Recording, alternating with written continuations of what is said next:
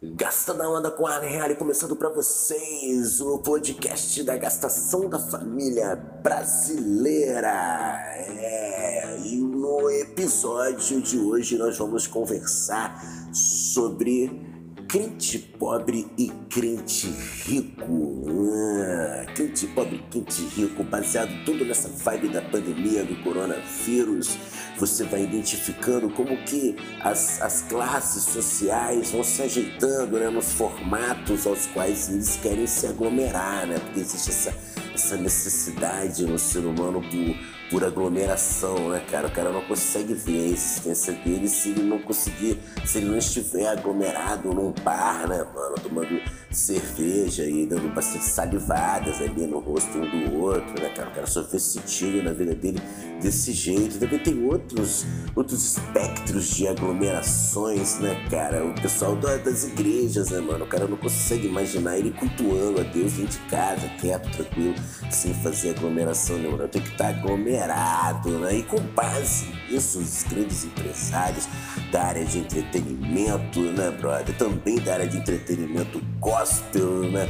Chegaram à conclusão que eles tinham que transformar tudo em drive-in né, brother? Nos drive-in, você vai com o seu carro, né, cara, num espaço enorme, um estacionamento, e ali você vai participar de culto, ali vai ter show, né, cara? O drive-in é cinema, né, brother? Só que você vai ter que ter um carro, né, brother? Então isso já faz totalmente uma diferença social, né, brother? Então o crente rico, ele hoje, com esse lance da pandemia do coronavírus, ele participa de cultos drive-in, brother. Eles vão para os estacionamentos, nas áreas gigantescas, os carros ficam é, marcados com distanciamentos, né, cara? É todo um distanciamento, tudo organizado. A pessoa, quando vai pro banheiro, faz um sinal, alguém vai lá e direciona a pessoa.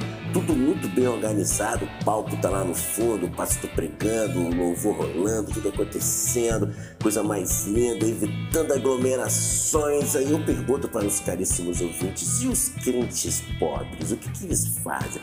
O rico faz o drive-in, brother, né? O culto tudo organizado, ninguém corre o risco de contaminação. E aqueles crentes, aqueles evangélicos de igrejas menores, é que você passa em bairros mais simples, você vê que a igreja dos caras às vezes é, é duas portinhas, né, mano? E aí, pô, não tem drive-in, né, brother? Ele é aglomeração mesmo, né, brother? Que é todo mundo um por cima do outro ali, em nome da fé, louvando, glorificando a Deus, mas, pô, aglomerados, né, bicho? Então, você já vê aí que é uma questão muito de diferença social nessa questão do, do, do, coronavírus, né, brother? As pessoas vão realmente, né? Vai havendo uma separação, né, brother? Os pobres evangélicos, vocês vão se aglomerando nos seus, nas suas igrejas minúsculas e deixa que nós, crentes ricos em nossas grandes igrejas, criamos aí os nossos meios, né, cara, pra gente não aglomerar, né, brother? É, o que tá acontecendo é exatamente que